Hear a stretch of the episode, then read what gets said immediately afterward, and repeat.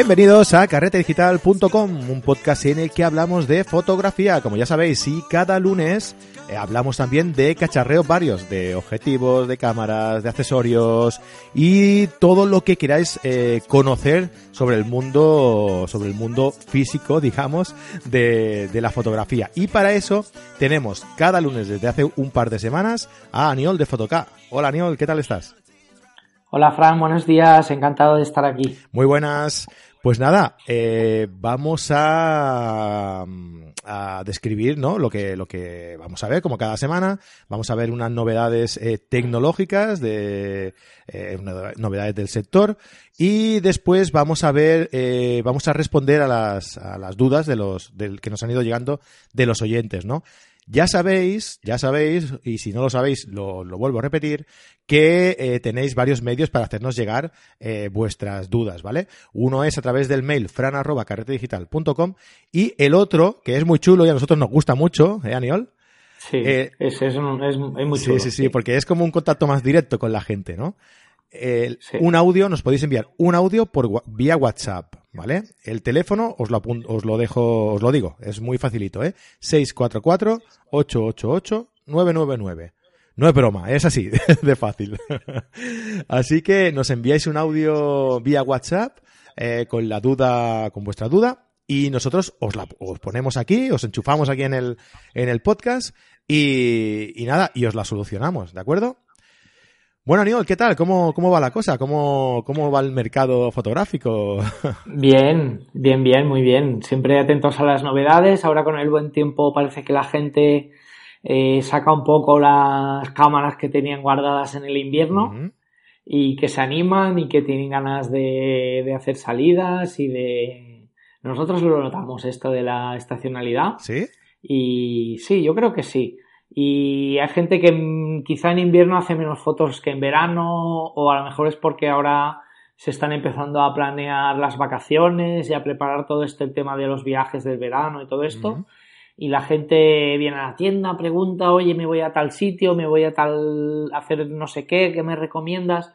La verdad es que es chulo y es una, es una época divertida. Qué guay, sí, sí, divertida y, y de trabajo, ¿no?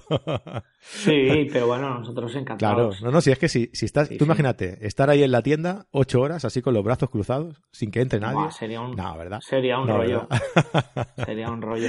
Sí, no, la verdad es que siempre aprendemos cosas de los clientes. Mm. Viene gente que a veces que te vienen a preguntar y acabas aprendiendo sí. tú a veces más cosas que, que, que, que el de ti, pero bueno.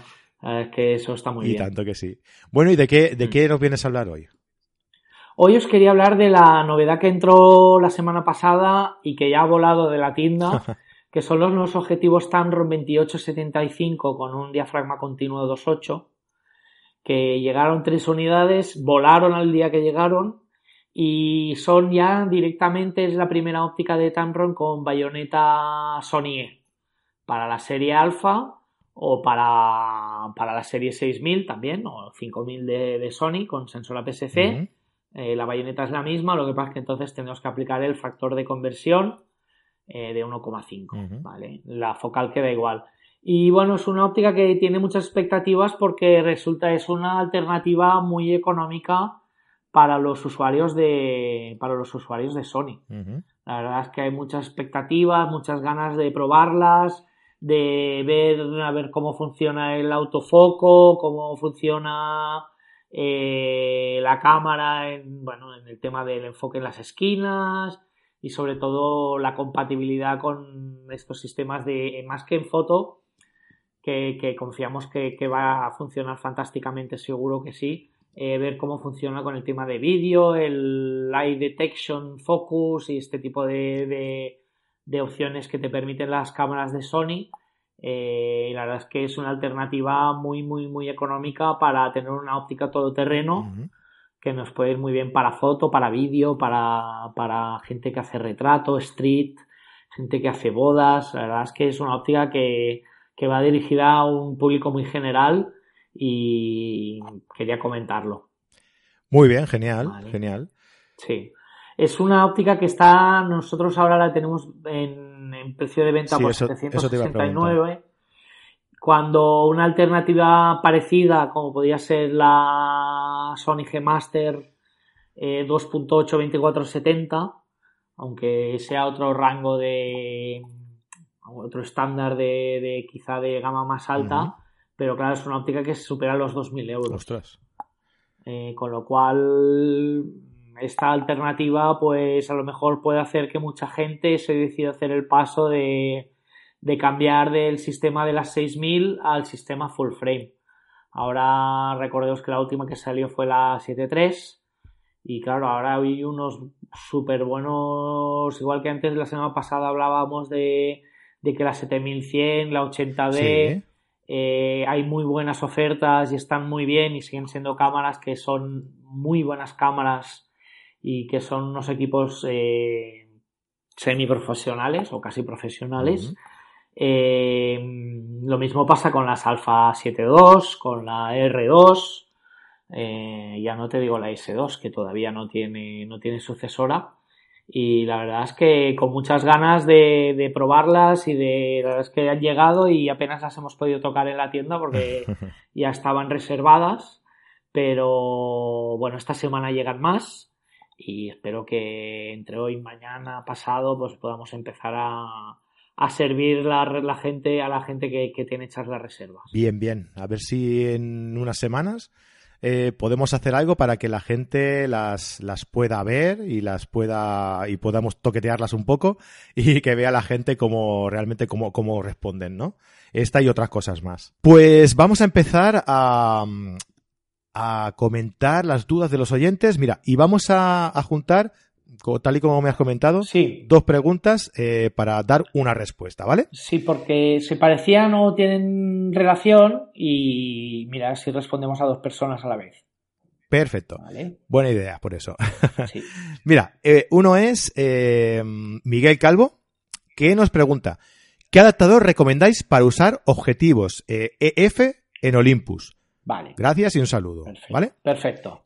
Y la otra que decíamos es eh, David Montes, que nos pregunta, eh, buenas tardes, estoy liado en ampliar mi gama de objetivos en micro 4 tercios.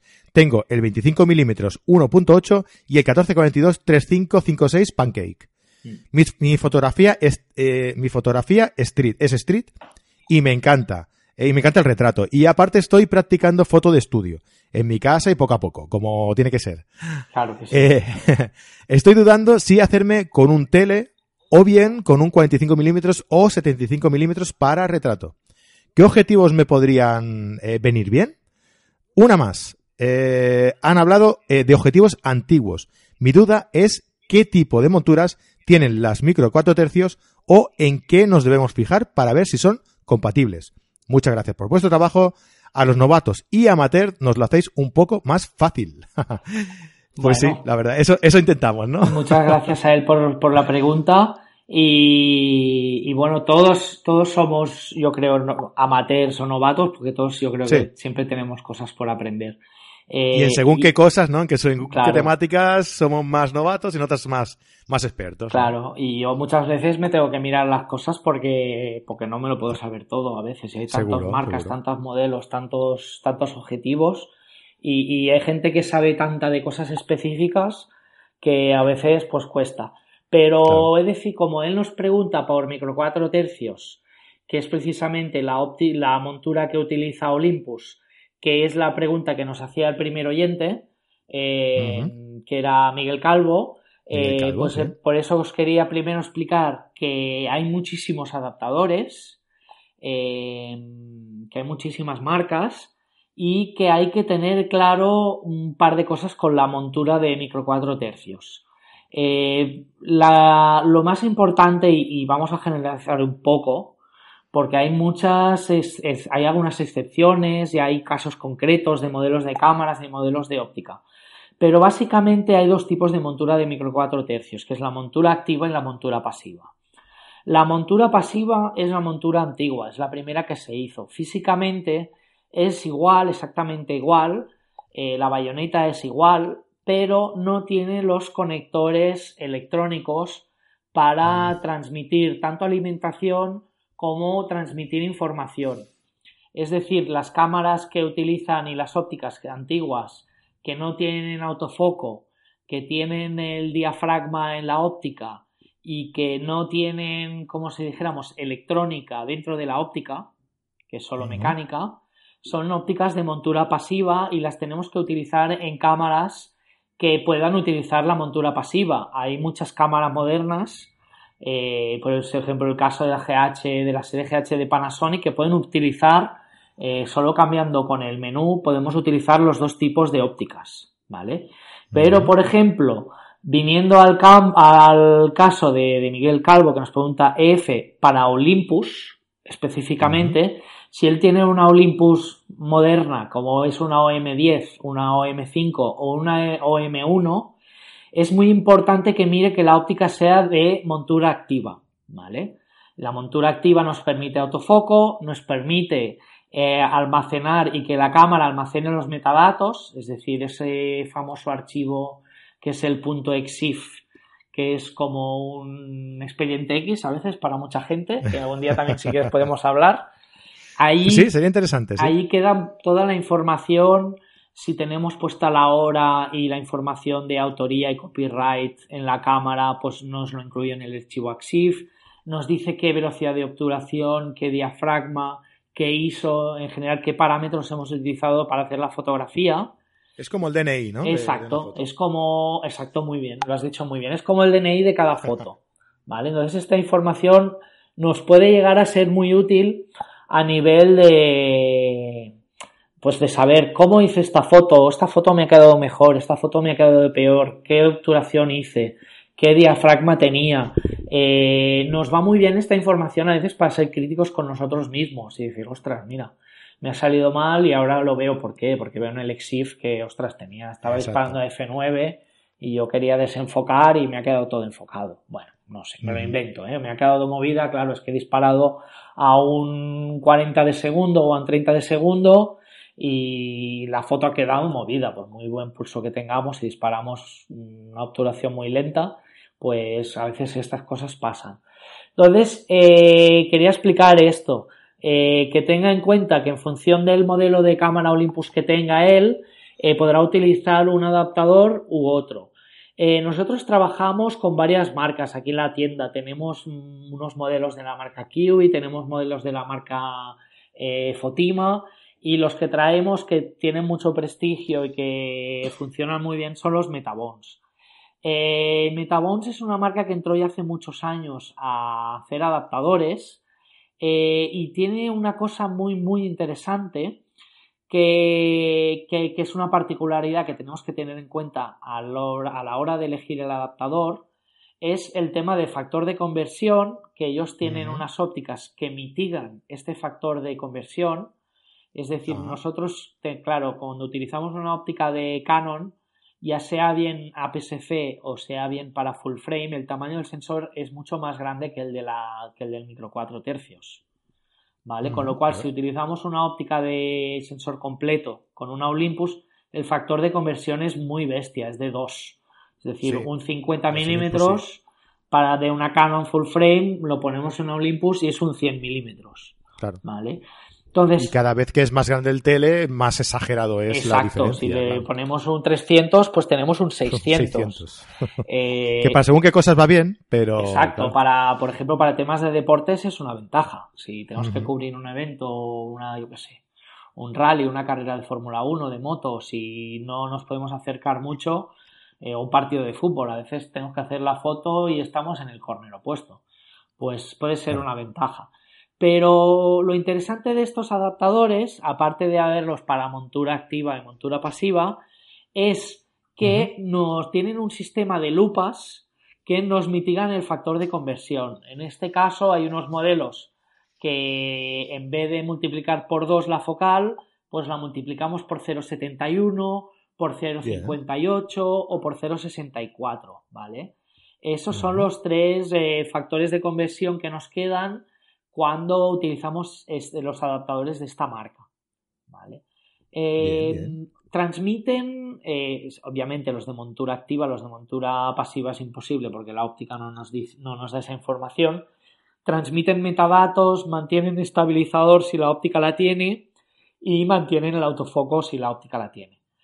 Otra cosa muy interesante de estos pequeñitos adaptadores y muy chula, eh, que eso le encanta a la gente de vídeo, es que eh, en algunos modelos han conseguido que estas lupas que mitigan el factor de conversión hagan que entre más luz en el objetivo que lo haría oh. montado en la, en la bayoneta original. Es decir, que a lo mejor una óptica que, que es 2.8 te reduce, te reduce el número F, ¿no? Te reduce el, la, exacto, te, te, hace que entre más luz y puedes disparar con el diafragma más abierto. ¿Vale? Ah, muy bien. En verdad el diafragma está abierto a la misma apertura, pero el adaptador hace que nos entre más luz y más luminosidad en el sensor. Entonces el efecto es que nos transforma las ópticas más luminosas, con lo cual eso para los amantes del buque y los amantes de los fondos desenfocados, pues es una particularidad muy, muy, muy, muy chula, ¿vale? Ya os digo, nosotros, yo ahora te comento este adaptador, esta marca, pero hay marcas más baratas. Entonces hay adaptadores, podemos encontrar adaptadores por 100 euros o 100 y poco euros, que son básicamente de montura pasiva y que no nos transmiten ni ningún metadato, ni nos va a permitir hacer autofoco, ni nos va a permitir eh, abrir y cerrar el diafragma desde la cámara. Claro. Y hay adaptadores por que empiezan ya a partir de los 200, 250 y hasta si son los Speed Booster, que son los que aumentan la luminosidad, pues hasta 600, 700 euros, dependiendo de las particularidades. ¿Vale? Ahí te tienes que plantear realmente si cambiarte el objetivo, ¿no? Exacto, porque claro... o comprarte un adaptador. Comprarte un adaptador de 600 euros o 700, claro, si tenemos un montón de ópticas, pues es barato, pero si no, pues a lo mejor es ya directamente hay que pensar en comprar ópticas directamente nativas de, de Olympus y pensar en desprendernos de las ópticas de Canon. No lo sé. Eso ya es una cosa muy es personal. planteárselo, claro. Sí, Mm. es una cosa muy personal. Em, a nivel de, para contestar también bien las dos preguntas, yo creo que la de Miguel la hemos resuelto bien en el sentido de explicar los adaptadores y tal.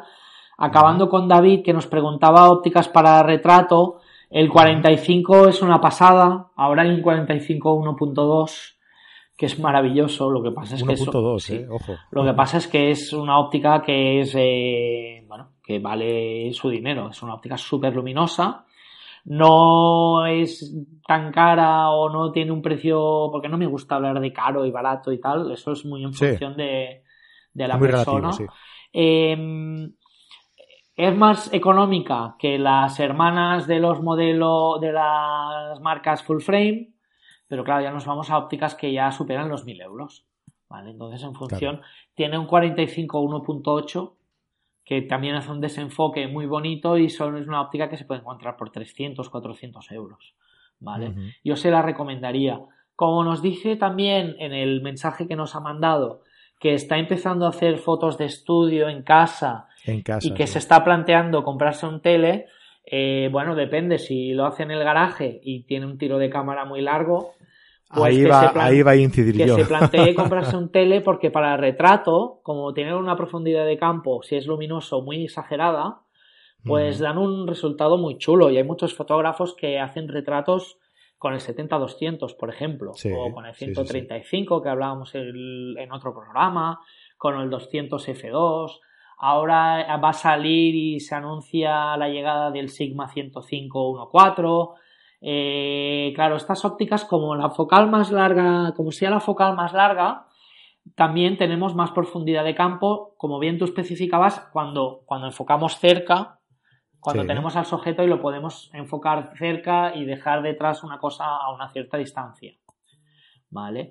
Entonces, en función del espacio que tenga en casa, pues sí, que, que vaya, que adelante, que se compre un teleobjetivo para retrato, pero que tenga en cuenta el espacio que tenga, porque si se tiene que salir al jardín para hacer la foto desde la ventana, pues a lo mejor no es lo más cómodo y a lo mejor Claro. un 50 eh, ya le va bien. Un 50 Sí, es yo es el- equivalente a, a full frame, siempre hablo, ¿eh? Un 50 Sí. o una cosa así. Yo es el, el mismo consejo que le iba a dar, o sea, que dependiendo del... eh, que lo más aconsejable para, para retrato, a, a- a David eh, comenta que le gusta la fotografía street Sí. y el retrato. Sí. Y dice que tiene un 25 milímetros y un 1442.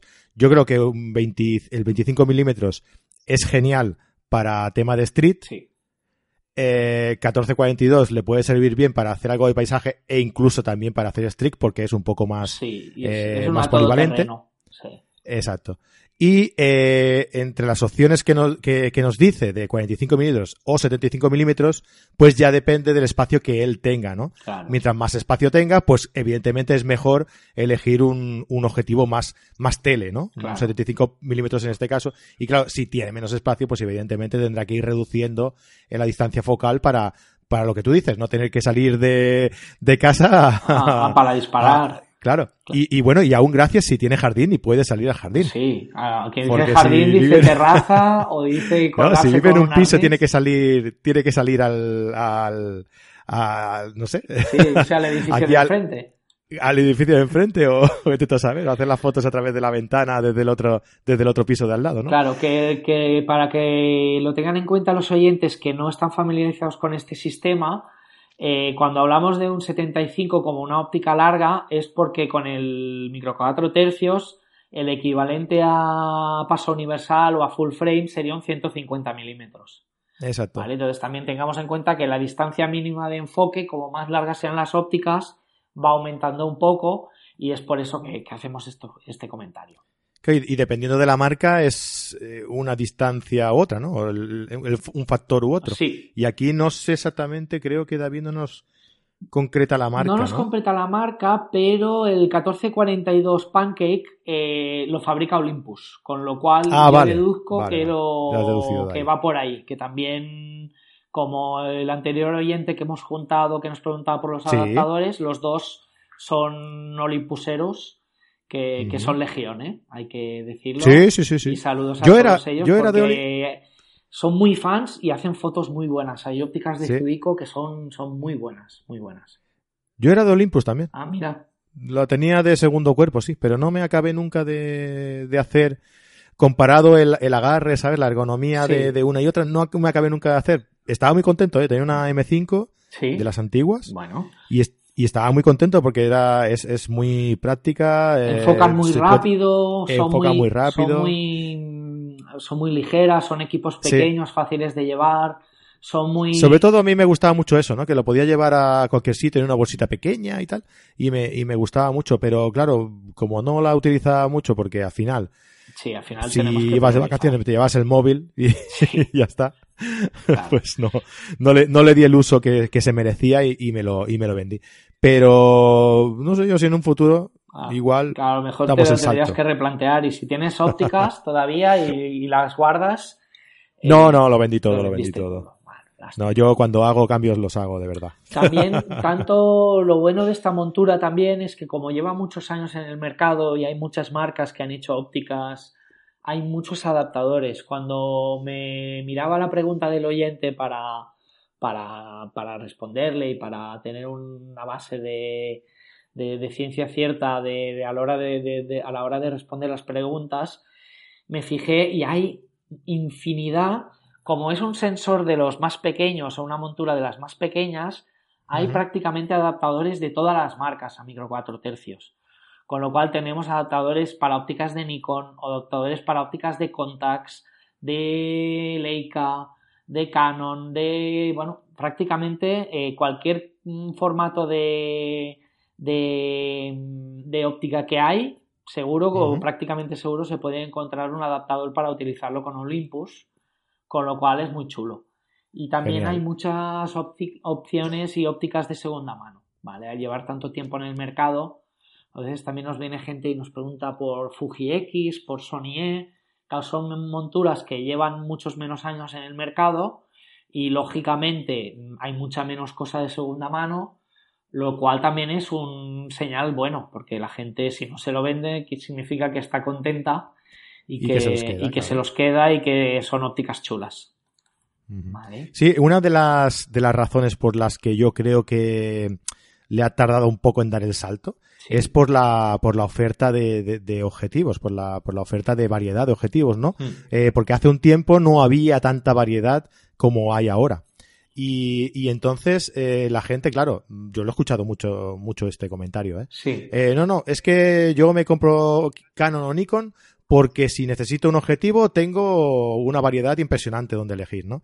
Y la verdad es que en, hoy en día eh, se ha extendido bastante el, el, el tema de las eh, de las mirrorless Sí. y, y hay, y hay una infinidad de, de oferta de, de objetivos muy variada eh, de todas las marcas, eh, marcas que ya empiezan a fabricar también para, para distintas casas, ¿no? Exacto. Y, y entonces, claro, por eso también es una de las razones por las que las mirrorless también van dando Van- grandes saltos y avanzando en, Sí, y, en- en y la tendencia es esta, o sea que, la- mira, la novedad que comentábamos hoy de, de, Tam- de la óptica de Tamron es la primera que ha llegado. La semana pasada, no hace dos, hablábamos de Sigma, que iban a llegar también la serie Art. Y, y tienes razón, tienes toda la razón. La tendencia de, del mirrorless es que van a empezar a salir ópticas de segundos fabricantes para este tipo Claro. de monturas. Y bueno, ya tenemos Tamron, ya tenemos Sigma, ya tenemos Samyang. Seguro que me dejo algún otro fabricante. No quiero ofender a nadie. Eh, y, y cada vez va a ser más así y se va a ir igualando el tema de, de opciones y de democratización, para decirlo de alguna manera, o, o hacer que haya más de una opción que no solo la nativa de estas nuevas monturas y estos nuevos sistemas. Claro, esto se, se va retroalimentando, ¿no? O Sí. sea, las marcas van viendo que hay más objetivos, la gente va viendo que hay más oferta, van comprando más y las marcas van eh, apostando más por más variedad, ¿no? Y es, es algo que se retroalimenta. Pues muy bien, Aniol. Pues oye, yo creo que, que por hoy ha quedado un programa muy chulo. Vale, perfecto. Eh, poquitas preguntas, pero bien, bien contestadas. Bien contestadas. La semana que viene más, no nos olvidaremos de nadie, no nos dejaremos ninguno. Exacto. Y gracias a todos los oyentes, nos hacen preguntas muy buenas que me lo ponen difícil, pero me encanta. O sea que para Es eso estamos, ahí, ¿eh? es un reto. Y estoy encantado de, de poder estar semanalmente con vosotros y les animo a que participen.